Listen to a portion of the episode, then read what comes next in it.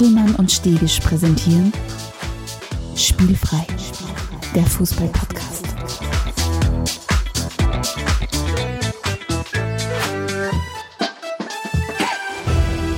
Herzlich willkommen zu einer neuen Folge von Spielfrei, dem Fußball-Podcast direkt aus Graz.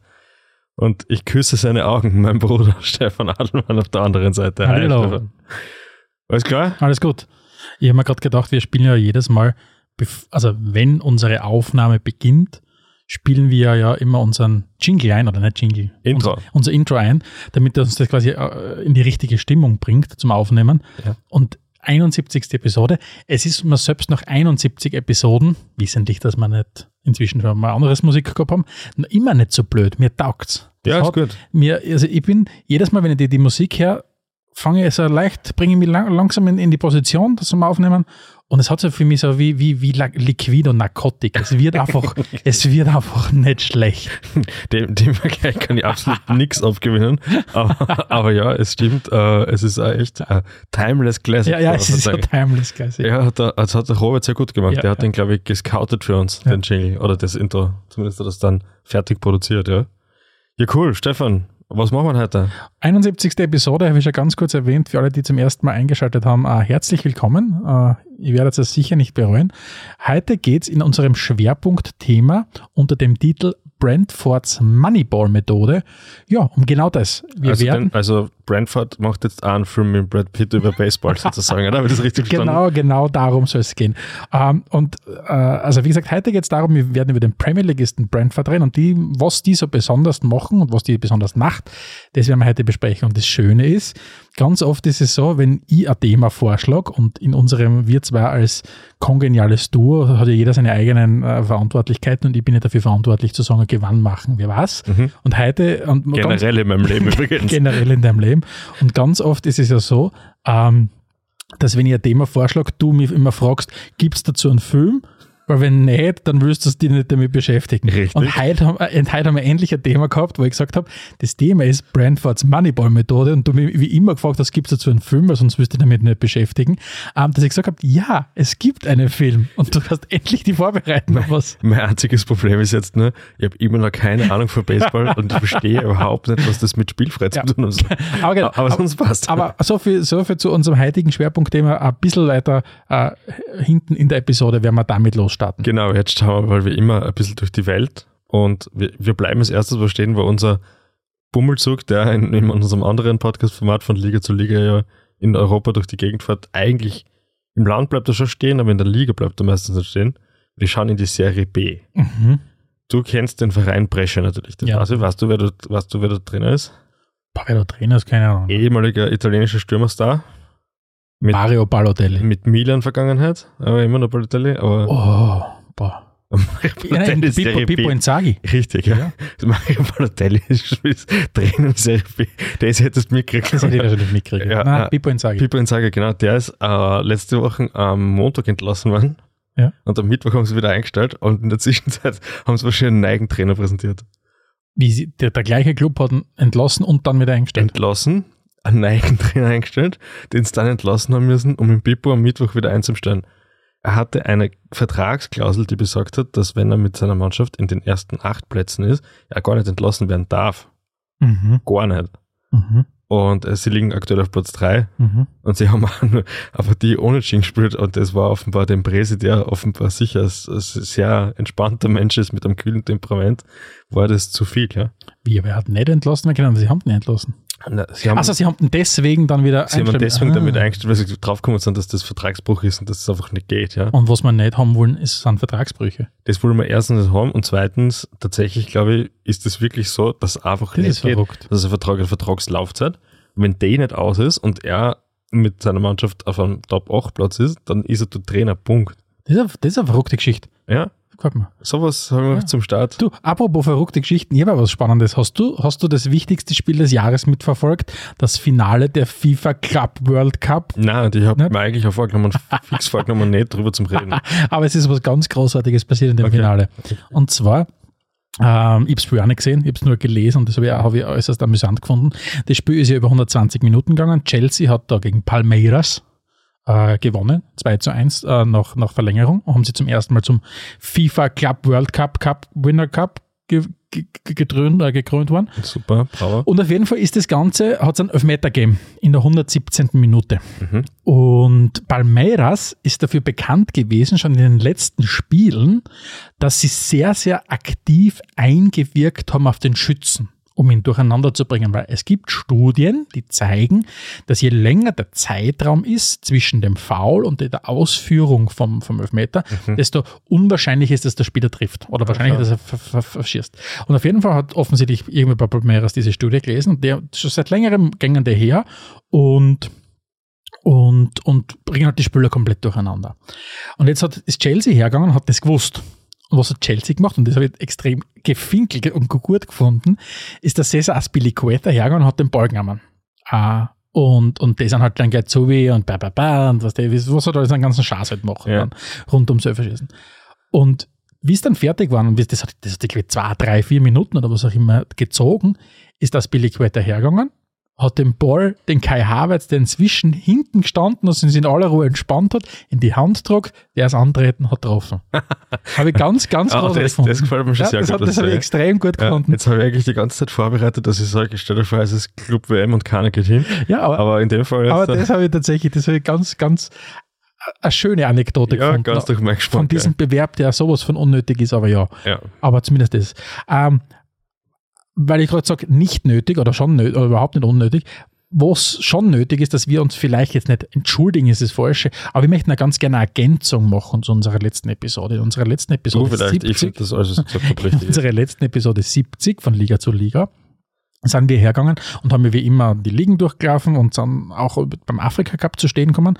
Und dort haben wir ja, wie, wie wir halt immer sind, als riesengroße Afrika Cup-Fans haben wir gesagt, das ist eigentlich alles nur grandios gewesen und alles nur wunderbar war. Mhm.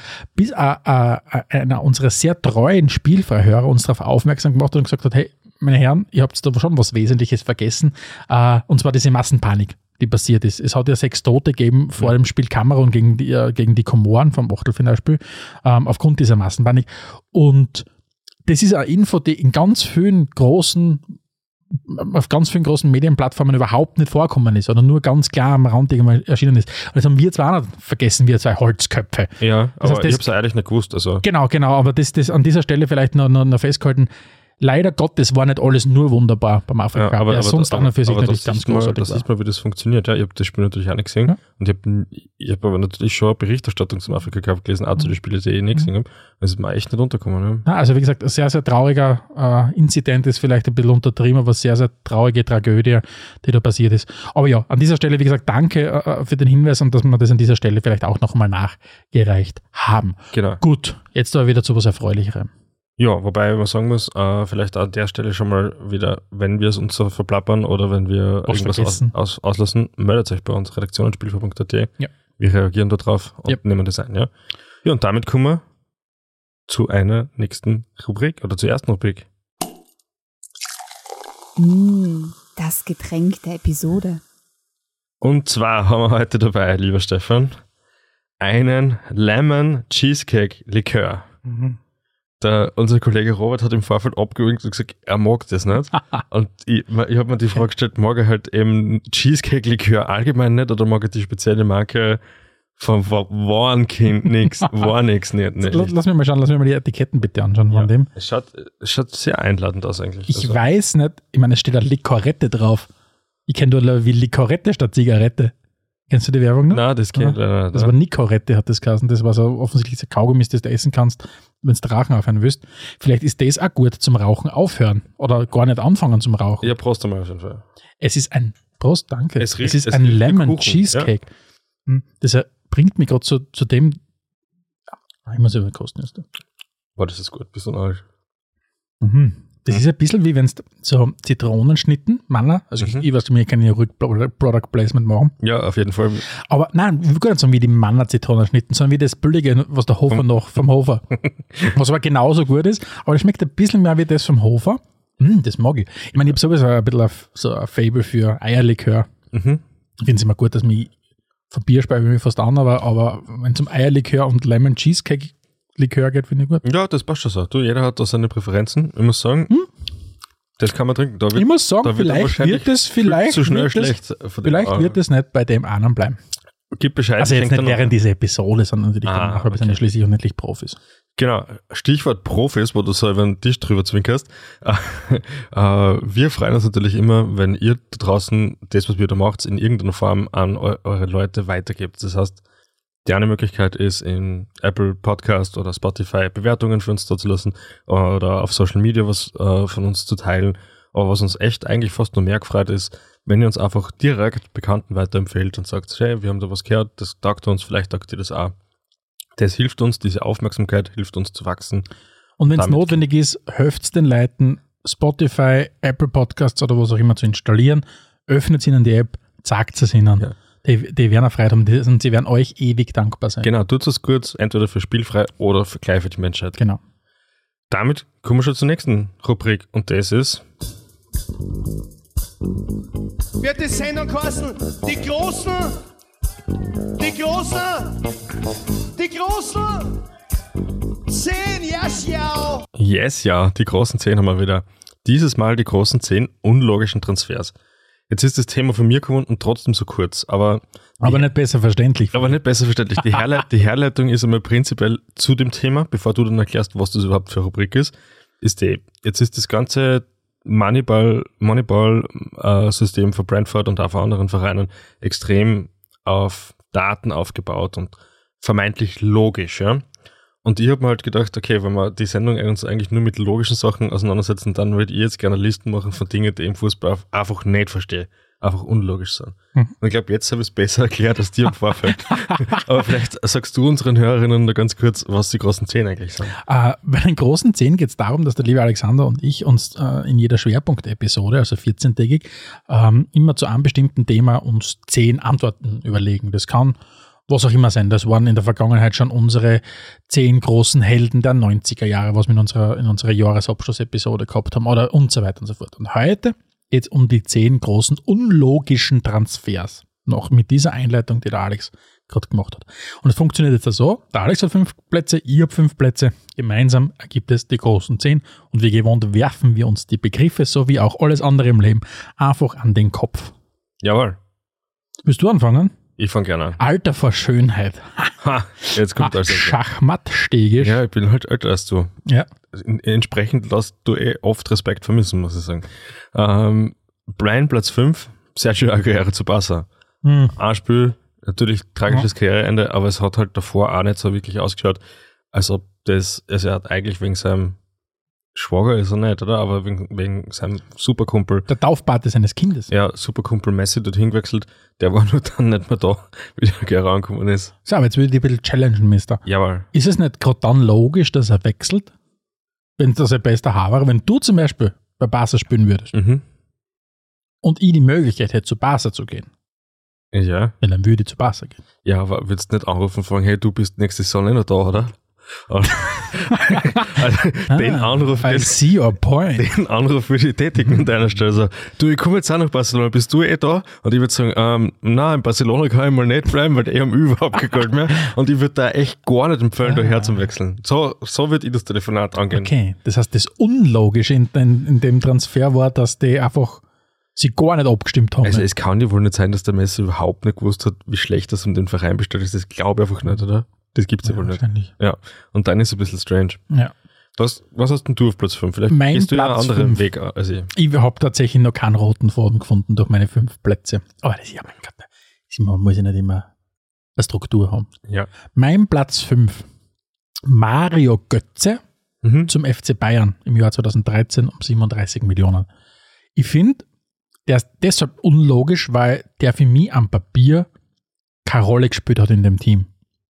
Die haben damals schon mit Kahn, was ich mich erinnern kann, mit keinem vernünftigen Zehner gespielt und wenn, dann war es der Müller. Und Müller spielt immer, wie wir wissen. Mhm. Ähm, und das war damals eine Zeit, da war einer der Schweine dort und so weiter. Und ich meine, er, er hat, glaube ich, dreimal die Meisterschaft gewonnen mit den Bayern. Mhm. Und da in seiner zweiten Saison haben die Zahlen gestimmt. Er hat 32 Bundesligaspiele, neun Tore.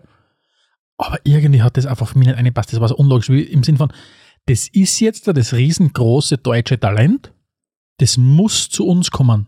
Egal ob man brauchen jetzt oder Ja, aber, nicht. der, aber das finde ich tatsächlich Ist das logischer, logisch? logischer als das äh, der Aguero. ja, aber wenn du gesagt hast, logisch hast, du hast, äh, es gibt gute Gründe für die Entscheidung, das ist Nein, definitiv glaub- kein guter Grund. ich glaube, die Bayern werden immer versuchen, die besten Das ist Nationalspieler ja im kein guter eigenen... Grund. Naja, so Marketing und so. Hat schon einen guten Grund. Die wollen die Adressen verkaufen. Ja. Ist ja wurscht. Das war mein Platz 5. Okay, mein, mein Platz 4, Luke de Jong zu oh, Barca. Ja, ja. Oder Gesehen, wie dass immer es ein bisschen auf Barca abgesehen Wie, hätte. wie, ja, vielleicht, ja. Wie, oder wie ich sage, Fake de Jong. Weil die haben, einen guten de Jong haben sie eh, aber warum sie den auch haben, weiß ich Ja. nicht. Das, ähm, es hat einfach keinen Sinn gemacht. Das, das wäre so ein Spieler, den du so einwechselst, wenn du dann so mit Flanken in den Strafraum arbeitest, was Barcelona nie tut, egal wer da vorne drinnen steht. Mhm. Ja. Das haben sie schon nicht gemacht, wie der Ibrahimovic vorne drinnen war. Ja. Ja, stimmt.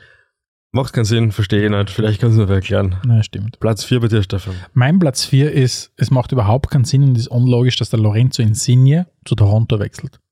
Weil, wenn ich schon in die MLS gehe, dann gehe ich nicht zum vorletzten der Eastern Conference aus, dem, aus der Vorsaison, Mhm. sondern irgendwo hin, wo es mir als gebürtigen Neapolitaner vielleicht besser ist als in einer Stadt, wo es nur um Eishockey geht.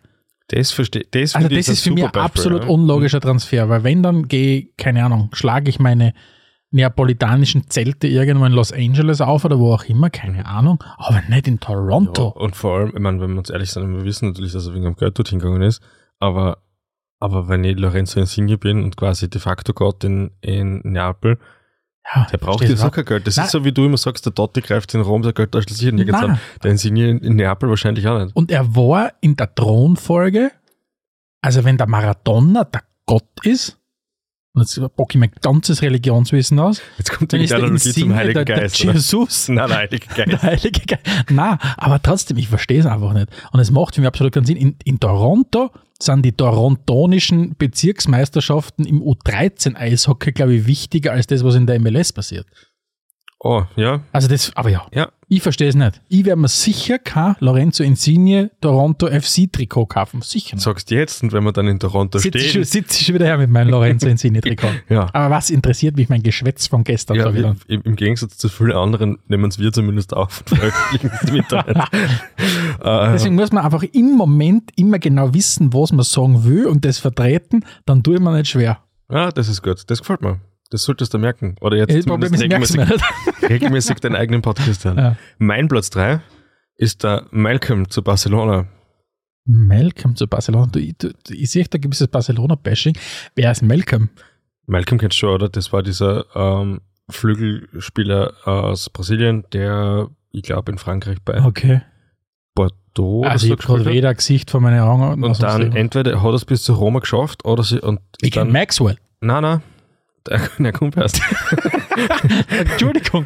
Ah, Ah, nein, nein, Malcolm. Ma- Malcolm äh, brasilianischer Nationalspieler sogar, äh, war bei irgendwo in Frankreich, vielleicht bei Bordeaux, Okay. war bei der Roma, aber vielleicht noch Barca und Okay. ist jedenfalls quasi von Barca am Flughafen entführt worden, quasi so, da ist unser ganzes Geld, den nehmen wir mit. Und du hast recht, Barcelona-Transfers ziehen sich da durch, das liegt einfach daran, dass es, wenn man sich so die Historie der letzten fünf Jahre anschaut, ist überhaupt nicht Ja. schwer zu erkennen, warum der Verein aktuell extrem krankelt. Ja. Ja, und die Zahlen sind halt auch Krankelt. ja, stark. Ja. Ich habe vor kurzem irgendwo eine Liste gesehen, der, der Clubs, die am meisten für Spielergehälter ausgeben. Mhm. Und Barcelona hat, glaube ich, immer noch 50 Millionen mehr, glaube ich, gehabt bei City. Die waren irgendwie bei Spielergehältern. Und, also Spielergehälter plus Staff. Mhm. Das heißt, das ist Staff, also Coaching, Ja. Team und so weiter.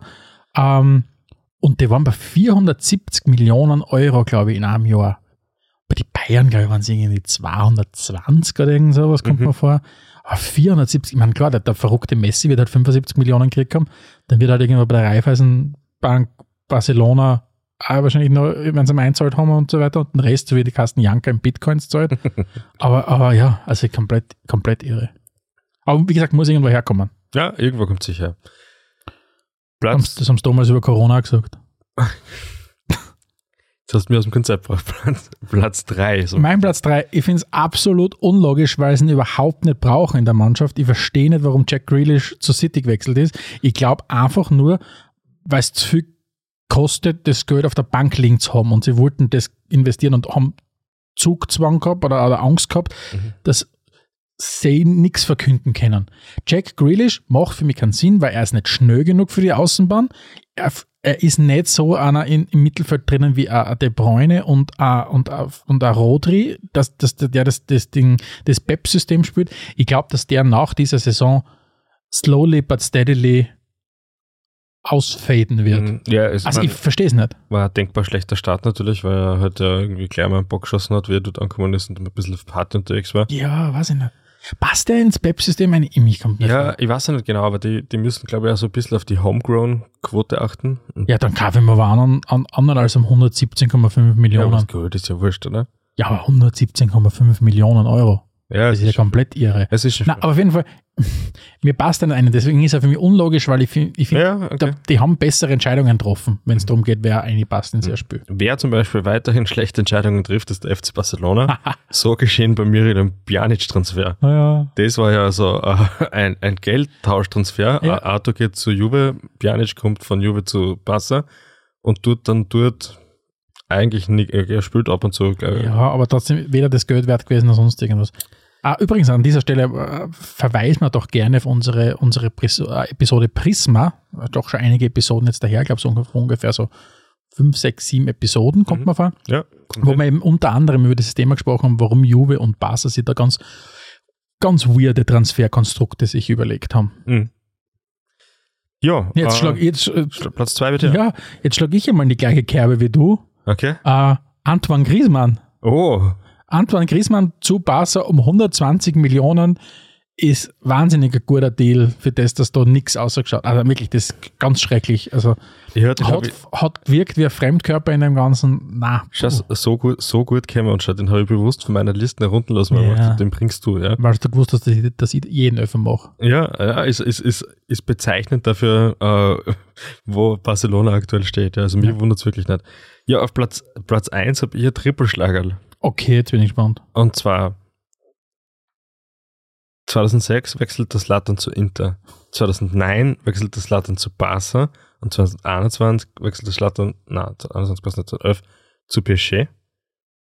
Und jedes Mal wechselt auch der Maxwell mit. Und äh, ich glaube schon, dass die super Freund sind, aber ich habe mir das angeschaut, die haben mir jedes Mal irgendwie 20 Millionen oder so hingekriegt.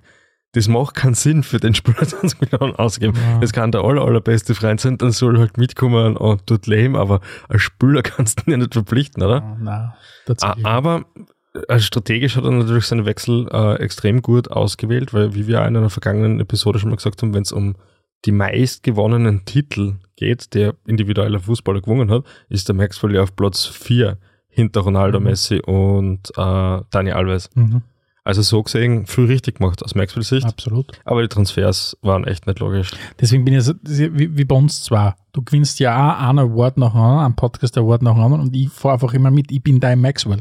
Ja, Ich würde in der, in die würde in dem, in dem Gedankenexperiment, würde ich die einfach als den Slatan stehen lassen. Damit das du halt e heimgehst. e extrem lieb. Ich mache ein bisschen du, Sorgen. Ja? Na, du bist der Ibra, ich bin, das, ich bin, der, ich bin der Maxwell von. Ach, Ja, ist okay da- für mich. Okay, das ist sehr lieb. Dein Platz 1, lieber Stefan. Mein Platz 1 sagt dir der Name Ali Dia was? Und ich meine nicht Ali Dai. Ali Dia, Nein. nein. Das ist für mich der unlogischste Transfer und jener Transfer, der am, am, am, am- wenigsten irgendeiner Ratio entsprochen hat. Und zwar ist es ein Transfer aus dem Jahr 1996. Mhm. Und zwar war das ein Ablösertransfer. Und Southampton hat sich diesen Spieler gesichert, Ali Dia. Und das Ganze hat so funktioniert, dass der damalige Southampton-Manager Graham Souness äh, kontaktiert worden ist von einem Typen, der ausgegeben hat, George Weah zu sein. Okay. Das heißt, der Graham Souness ist kontaktiert worden von einem Typen, der gesagt hat, hallo, ich bin der George Weah. Okay, ja. Also ich bin der riesengroße Fußballheld aus Liberia. Und lieber Graham Souness, also ich versuche jetzt gerade diesen Typen nachzumachen, lieber Graham Souness, mein Cousin Ali Dia ist ein riesengroßes Talent und der hat erst vor kurzem für den Senegal zwei Tore erzielt und der ist ein richtig cooles, heißes Eisen für die Zukunft. Wenn ich du wäre Southampton, würde ich mir den holen. Was macht Graham Souness? Graham Souness denkt sich, hm, das macht absolut Sinn. Ich hol diesen Ali Dia zu, zu Southampton. Und dann haben sie sich diesen Ali Dia geholt und dann haben sie ihn trainieren lassen. Und angeblich, laut Überlieferung, haben sie sich im Training schon gedacht, irgendwas passt da nicht genauso. Aber nichtsdestotrotz hat, hat der Graham Souness dann diesen Ali Dia in einem Spiel gegen Leeds auf die Bank gesetzt. Okay. Und dann hat sich der Matt Letizier in der 32. Minute verletzt und dann hat er den Ali Dia eingewechselt für, für in der 32. Minuten und hat ihn aber noch vor Ablauf der 90 Minuten, weil er so ganz offensichtlich nicht eingepasst hat, äh, wieder ausgewechselt aus dem Ganzen. Aber das spricht eigentlich echt nicht für den Ja, Trainer. und? Ali Dia hat nie mehr in der Premier League gespielt danach, ist dann von Southampton abgemacht. Es hat sich ausgestellt, es hat weder die Geschichte damals, also erstens einmal natürlich war das nicht George Weah, Okay. dann hat die Geschichte nicht gestimmt, dass es, äh, dass er für den Senegal ein Länderspiel gemacht hat, sondern es war irgendein 31-jähriger College-Student zu dem Zeitpunkt, der einfach so Englisch Non-League-Football gespielt hat, also Amateurfußball gespielt Aha. hat. Und die Geschichte ist einfach für mich so verrückt. Erstens einmal, weil ich arg finde, dass einer hergeht und sie wie George Weah versucht zu, zu, zu äh, positionieren und gleichzeitig aber hergeht, also gleichzeitig ist die Geschichte so verrückt, weil das wird einfach heutzutage nicht mehr passieren, weil du über- über jeden Spieler so viel weißt. Das stimmt, ja, aber es ist ein extrem geiler Typ. offenbar. er ist ziemlich cool gemacht hat. Und für die anderen Leute spricht es wirklich gar nicht. Ja. Gute Geschichte, sehr Ja. cool ausgesucht, ja. So sagen wir, wirklich Ja, gute und, und Geschichte. von, von dem ganzen äh, Nonsens-Transfers, den wir jetzt gehabt haben, kommen wir jetzt endlich zu unserem Schwerpunkt, was ja dann hoffentlich darum geht, mit möglichst fundiertem Wissen sich zu entscheiden, ja. Spielfrei, spielfrei, der Fußball-Podcast. Dann fangen wir gleich an, Stefan. Du hast mir die Frage vorbereitet, ich stelle sie dir. Warum ist es denn überhaupt wert, über Brentford zu sprechen? Das ist ja eigentlich ein Premier League-Verein von vielen.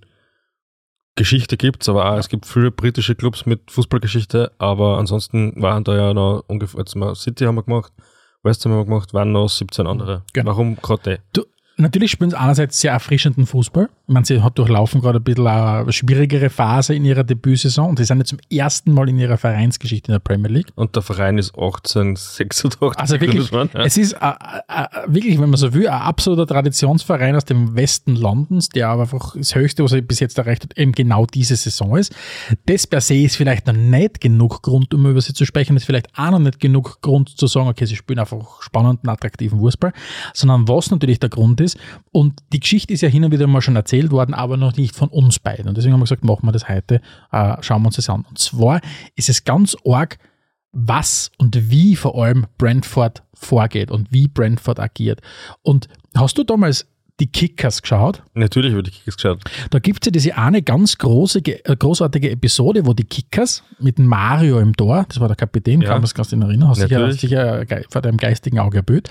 Einmal spielen die Kickers gegen eine Mannschaft, die von einem Computer gesteuert worden ist. Mhm. Also im Sinn von ein Computer, der alles berechnet hat und, und genau gewusst hat von jedem Gegner, wie bewegen sie die und so weiter und so fort. Und dadurch waren sie unbesiegbar, bis die, die Kickers, grandios wie sie eben waren, also der Mario mit dem Gregor und so weiter Ja, abgestimmt haben, dann gesagt hat, was das, wir machen einfach eins, wir stellen einfach alles auf den Kopf und wir machen genau nicht so, wie es sein soll.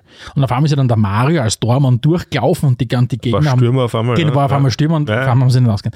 So ungefähr, vielleicht auch nicht ganz, agiert Brentford. Das heißt, wenn ich am Samstag spielt ja Arsenal gegen Brentford, wenn ich dort einen Tipp hinschicken kann nach London, dann wäre es quasi Genau. lieb, lieber äh, Schickt's einen Ramsdale vorn rein. Genau, und hinten eine ins Tor stellt. Äh, In ist- oder irgendwo. Ja, der, der O Ja. nicht mehr da schon. Ja, genau. Leider, der hat gut passt. Ja. Na, und vor allem, wo sie es ganz arg machen, Brentford, ist im, im Recruiten, im Scouten von Spielern. Da entwickeln sie, äh, haben sie eine Methode entwickelt, Mhm.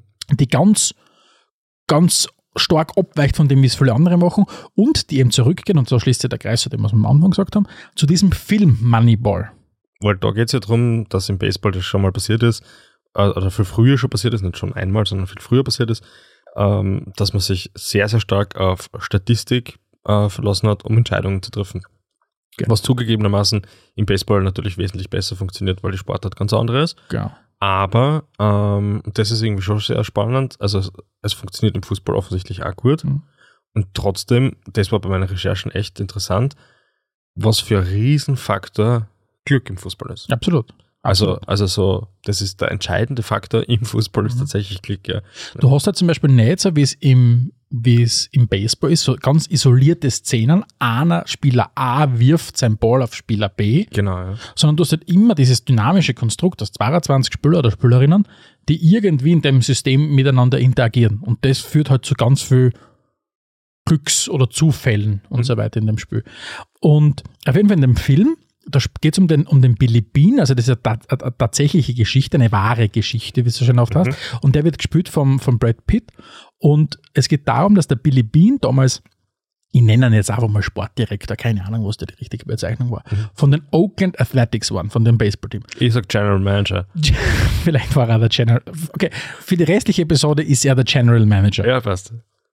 General Manager. General Manager. Das sag ich ja gerne Da- auch. Genau, genau. Und dieser Billy Biener ist dann hergegangen und hat eine komplett andere Methode entwickelt. Und zwar geht es im, im Grunde bei dieser Moneyball-Methode darum, Spieler zu finden, die grundsätzlich unterbewertet sind. Das heißt, dass du sagst, okay, ich sehe deine Leistung am Platz, aber ich glaube, dass du unterbewertet bist, dass du eigentlich viel mehr kannst, weil du, weil dann die Logik ist, wenn du unterbewertet bist, bist tendenziell günstiger. Mhm. Und wenn ich die dann kaufe, kann ich erwarten, dass du eine überproportional gute Leistung bringst, als man sich vielleicht gedacht hätte von dem, was ich, was, was ich für die investiert habe. Ich habe mir das angeschaut, an, um versucht, äh, ein einfaches Beispiel zu finden, was viele unserer Hörerinnen verstehen werden. Und zwar, was mittlerweile ja fast alle kennen, sind, ist dieser Expected Goals Wert, was darum geht, wie viel äh, Tore ein, äh, eine Mannschaft schießen sollte nach den Chancen, die sie gehabt haben. Ja? Und wenn man das jetzt auf Spiele runterbrechen würde, dann hat man vielleicht zwei Stürmer vor der Hand und der eine hat we- weit mehr Tore geschossen als der andere also und das ist entsprechend prinzipiell teurer. Aber wenn man es auf die Expected Goals, die sie geschossen haben sollten, runterbricht, dann verschiebt sich das Verhältnis vielleicht. Ja? Und dann suchen wir vielleicht nicht den Spieler, der 15 Tore geschossen hat, sondern den, der auf 17 oder 18 schießen hätte sollen, aber es hat halt nicht gerade nicht passt, kommt jetzt wieder der Faktor Glück rein, der wesentlich günstiger ist und wo die Marge, die ich machen kann, besser ist. Oder im, entweder ist er günstig im, im Einkauf und er hilft mir was, oder er ist günstig im Einkauf und ich kann teurer weiterverkaufen. Gibt es ja dann mehrere Ansätze. Und das steht im, im, Zentrum von dieser, von dieser Moneyball-Methode, wie du es so schön beschrieben hast. Und das hat damals bei diesem Billy Bean, äh, Billy Bean extrem gut funktioniert. Und dann müssen wir natürlich jetzt über einen, einen Menschen sprechen und den einmal erwähnen. Wenn wir über die Brentford sprechen und über diese Moneyball-Methode, können wir nur über Matthew Benham sprechen. Mhm. Äh, und zwar, Matthew Benham ist ein studierter Physiker, der ein Vermögen gemacht hat mit Sportwetten. Genau. Und der ist ein, ist ein Brite, ist sein Leben lang laut eigener Aussage äh, Brentford-Fan. Das heißt, es gibt einen gewissen Grund, warum er dann viel investiert hat in den Club und den übernommen hat. Und du hast ja gesagt, ich glaube, du find, man findet extrem wenig über ihn, oder? Genau, ich habe mich gut vorbereitet. Das ist ein Mensch ohne Wikipedia-Eintrag. Es ist äh, alles, was, was man an Infos findet, merkt man, dass es, dass es gut kuratiert ist und dass es bewusst an entsprechenden äh, Orten platziert worden ist und so. Also es ist dubiose Vergangenheit. Er war ja zwischendurch auch Vice President von der Bank of America. Also der Weg ist ganz, ganz arg. Und letztlich hat er sich ja auf den asiatischen Wettmarkt spezialisiert, wo es so ein spezielles Wettsystem gibt, das eigentlich unentschieden el- eliminiert und äh, Favoriten mit einem Handicap ausstattet. Das heißt, wenn City gegen wen spielt und der Handicap von minus 1,75 zum Beispiel hat, dann müssen die mit mindestens zwei Tore Unterschied gewinnen, damit der Wett erst aufgeht. Und was er gemacht hat, soweit ich das verstanden habe, ist, ähm, das hochgradig zu automatisieren mit dem Algorithmus und so viel und so oft wie geht auf Spiele zu wetten und dieses Geld einzustrafen. Und Geld eingestraft hat er genug, weil er hat ja nicht nur Brentford übernommen, sondern auch den, den FC. Midtjylland, ja. Midtjylland. Mhm. Und Midtjylland war eigentlich die Spielwiese für Brentford. Also ich, darum war ich im Vorfeld auch ein bisschen verwirrt und gedacht, warum reden wir nicht über die? Weil es eigentlich um die nicht geht, sondern die waren immer so das Versuchskaninchen. Ich habe eine neue Idee, probieren wir das tut mal aus bei den denen, da geht es um nichts. Bevor wir das dann bei einem mittlerweile Premier League Verein. Und bei dem Verein, was mir wirklich wichtig ist. Genau. Das heißt, was der gemacht hat mit seinen Firmen ist, im Grunde das, was du gerade beschrieben hast, er ist hergegangen und hat mit ganz vielen mathematischen und statistischen Modellen einfach eine Systematik entwickelt, wie er einerseits extrem automatisiert wetten kann, aber gleichzeitig das, was er mit seiner Firma gemacht hat, auch anderen, und, da, und jetzt bitte mit Anführungszeichen, Profi-Glücksspielern zur Verfügung gestellt hat. Und das Ding ist richtig durch die Decken gegangen. Und irgendwann hat ihm dieser Matthew Benham dann gesagt, okay, die, die, diese Sachen, die ich gelernt habe aus dem, die kann ich ja verwenden, um Vereine damit groß zu machen. Und das ist genau, wie du ihm gesagt hast, war dann der erste Weg. Er ist zwar dann bei Brentford schon eingestiegen 2012, also vor Midtjylland, aber hat dann bei Midtjylland quasi eben extrem vieles ausprobiert. Und was wir da jetzt vielleicht runtergebrochen, nochmal das, das, äh, oder das nochmal wiederholen, was wir vorher gesagt haben. In dieser Moneyball-Methode geht es darum zu sagen, ich möchte unterbewertete Spieler zu finden. Und das ist genau das, was er gemacht hat. Er ist bei Midtjylland hergegangen, ist bei Brentford hergegangen und hat ganz viele Spieler gescoutet, die unterbewertet waren. Und das haben sie auf eine ganz spannende Art und Weise gemacht. Und zwar sind sie hergegangen und haben nicht nur diese Expected Goals pro Spieler berechnet, sondern insgesamt pro Mannschaft und die Expected Goals conceded, also die Gegentore, und haben alle europäischen Mannschaften in eine Rangliste gepackt. Mhm. Wie wenn es nur eine Liga geben würde. Und unabhängig von welcher, das heißt, egal ob du jetzt der zweite deutsche Bundesliga, österreichische Bundesliga, Premier League, La Liga gespielt hast, waren alle in derselben Listen. Und wenn du dann zum Beispiel ein Team gehabt hast aus der zweiten deutschen Bundesliga, das sehr hoch gerankt hat, hast du gewusst, okay, deren Spieler muss ich mir im Detail anschauen. Das heißt, so systematisch sind die vorgegangen, um dann zum Beispiel Spieler aus der zweiten deutschen Bundesliga zu holen, die dann in Dänemark oder vielleicht sogar in Brentford komplett explodiert sind. Mhm. Und mit dem System sind sie wahnsinnig gut gefahren. Uh, um nur ein paar Beispiele zu nennen. Uh, Brentford ist hergegangen und hat unter anderem um, um, jetzt muss ich ganz kurz schauen, wo, wo, wo ich meine Zahlen habe, um 620.000 Pfund den Andre Gray mhm. zu kaufen.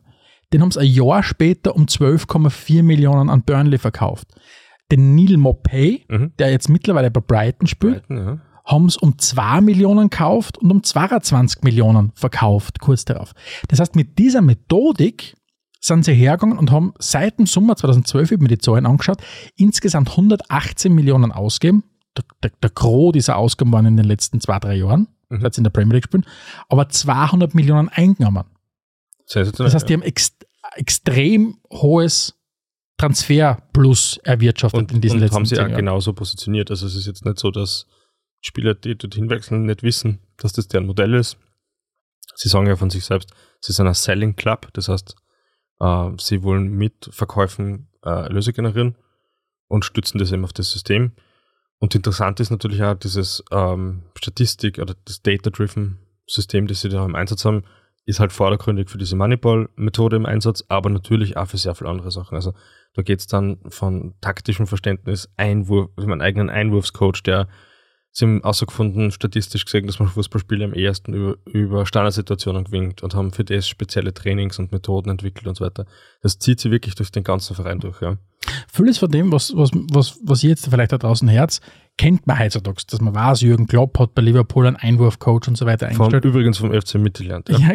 und, und, und was, sie ziehen das einen gnadenlos durch und Mittelland, also sie sind dann 2014, ist, hat er dann Mittelland in der, in, der, in der dänischen Liga übernommen, die waren kurz vorm Bankrott, da vielleicht auch wieder nach dem gleichen Modell vorgegangen, was ist theoretisch sehr stark unterbewertet, der ist über Nimi. Mhm.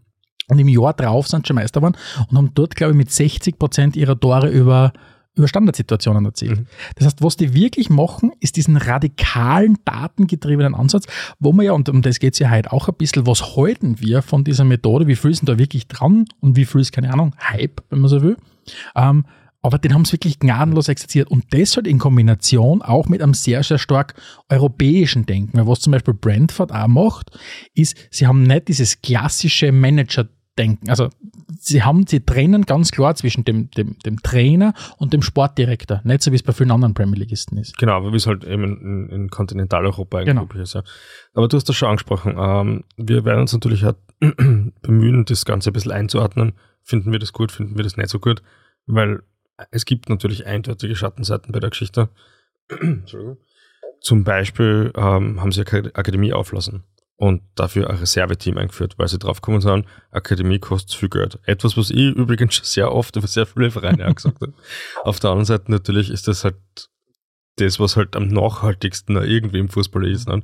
Dass man Akademie hat und junge Spieler ausbildet. Vielleicht kurz zur Erklärung, man kennt es ja bei uns. Ja, und da muss man wirklich hin und wieder mal die, die europäische oder die unsere Fußballwelt mit der britischen vergleichen, weil die oft nicht viel miteinander zu tun haben. Bei uns kennt man natürlich, dass die Profiklubs, gerade in Österreich, eine zweite Mannschaft haben, die auch im normalen Verbands äh, Wettbewerb unterwegs sind. Mhm. Sturm kennt man, Rapid, alle haben ihre Amateurmannschaften. Und eine verpflichtende Akademie. Genau, und, und zusätzlich die verpflichtende Akademie. In England ist es überhaupt nicht so. Da spielen die ganzen Reserves in einer eigenen Liga, spielen aber nicht zum Beispiel, um es jetzt klischeehaft zu machen, der 17-jährige, 18-jährige Supertalent von Manchester City spielt dann nicht in der siebten Liga und lässt sich für irgendwelche Holzhocker 28-Jährige aus, aus Brighton umhocken oder keine Ahnung, oder sonst irgendwo. Aus, Stock, in dem Fall also keine. Ahnung, wo auch immer. Ja. Das heißt, was dem gemacht hat bei Brentford ist, die Akademie wirklich aufzulassen und mit dieser B-Mannschaft zu arbeiten. Und diese B-Mannschaft macht im Grunde nichts anderes, als ein bunt zusammengewürfeltes Spielprogramm zu absolvieren. Genau. Manchmal Mhm. spielen sie gegen Akademien, manchmal spielen sie am Festland gegen irgendeine belgische Mannschaft oder was auch immer, gegen die erste Mannschaft, um dadurch halt zu sagen, okay, wie kann ich diesen Übergang von der B-Mannschaft in die A-Mannschaft bestmöglich gestalten? Und das bietet natürlich einige Vorteile, nicht? weil man kann zwischen den Mannschaften Spiele hin und her verschieben und gleichzeitig gelten die ganzen Akademieregeln nicht, wo man für Ausbildungsentschädigung Spieler erwerben kann und so weiter. Aber wie ich schon gesagt habe, hat halt den entscheidenden Nachteil, dass es nicht nachhaltig für den Fußball gut ist. Ja. Und auf das schauen wir doch immer sehr. Das Spannende ist, ich habe da das, das ein Zitat von diesem, vom CEO von Brentford, von, von John Varney, glaube ich, so heißt er, ähm, gelesen. Und zwar der hat gesagt, ähm, bei Brentford, we take calculated risks. Mhm. Und das trifft es halt sehr, sehr gut, weil du einfach sagst, okay, die Risiken, die wir gehen, sind abgewogen und berechnet. Und das zieht sie eben, wie wir schon sehen, wirklich durch alles durch. Jetzt ist es vielleicht so, und da kommen wir ja eh schon vielleicht ein bisschen in einer Bewertung ein, ist es etwas, was so bahnbrechend kompliziert und komplex ist, dass es kein anderer zusammenbringt? Ich sage na. Weil ich glaube, wenn du eine gute Statistikerin oder eine gute Mathematik- Mathe- Mathematikerin oder einen guten Mathematiker herstellst und sagst, hey, schau mal, was die bei Brentford machen, werden die sagen, pff, das ist relativ simpel. Entsprechend haben, glaube ich, ähm, zwölf Premier League-Vereine mittlerweile Statistikabteilungen. Genau, genau.